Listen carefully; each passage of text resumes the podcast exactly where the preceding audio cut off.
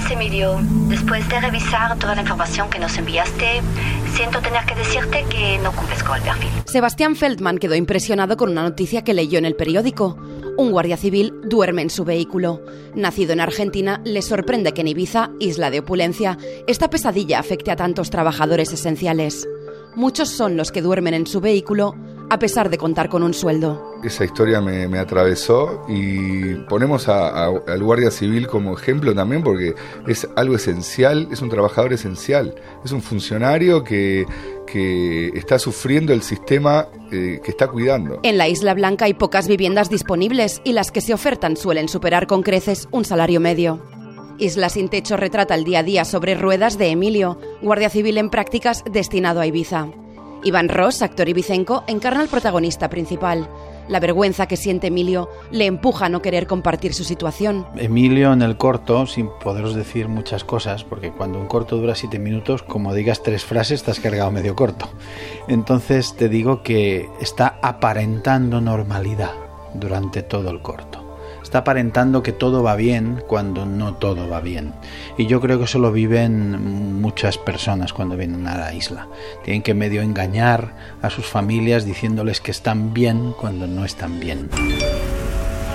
Hey, ¿cómo está mi mejor amiguete?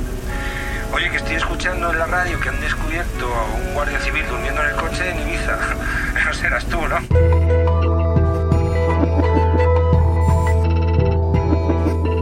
Llama la atención el original formato de la cinta. La trama va desengranándose a través de mensajes de voz mientras el espectador ve en pantalla aquello que observa el personaje en su cruzada por la isla.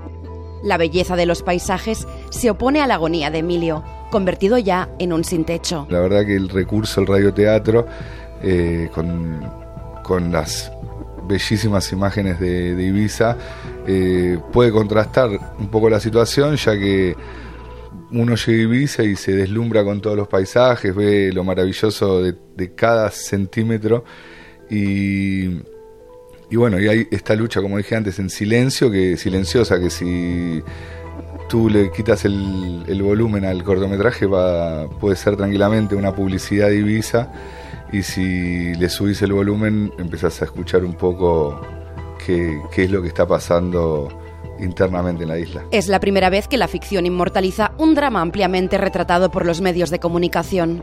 Enfermeros, policías, profesores, socorristas, cocineros son algunos de los trabajadores que sufren en la isla una problemática que hasta ahora parecía imposible en Europa. Hombre, hace años no sucedía. Tú venías a la isla y algún sitio tenías para estar a un precio razonable. Son los últimos 10 años que, se ha vivido la locura esta con esta especulación y este este cobrarte una habitación como si fuera una casa de forma desmesurada. Solución la hay. Yo, como decía Sebastián, que lo hablábamos, em, se necesita un poco de ganas, de creatividad y seguro que se puede encontrar una solución intermedia entre lo que hay ahora y lo que había antes. Creo que poder contar una historia, poder dar un punto de vista único al tema, siempre suma eh, y más cuando la prensa es la única que está pudiendo hablar de este, de este tema y que, y que no que bueno, que a veces la parte política, como dice Iván, la creatividad es la que nos va a salvar en este momento.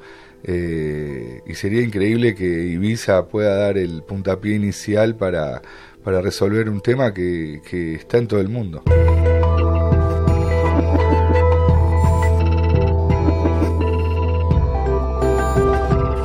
Isla sin Techo está en pleno recorrido de festivales. Sus creadores quieren que esta denuncia llegue al mayor número de personas posible y que se torne en una llamada a la acción para remediar un mal que se extiende sin freno.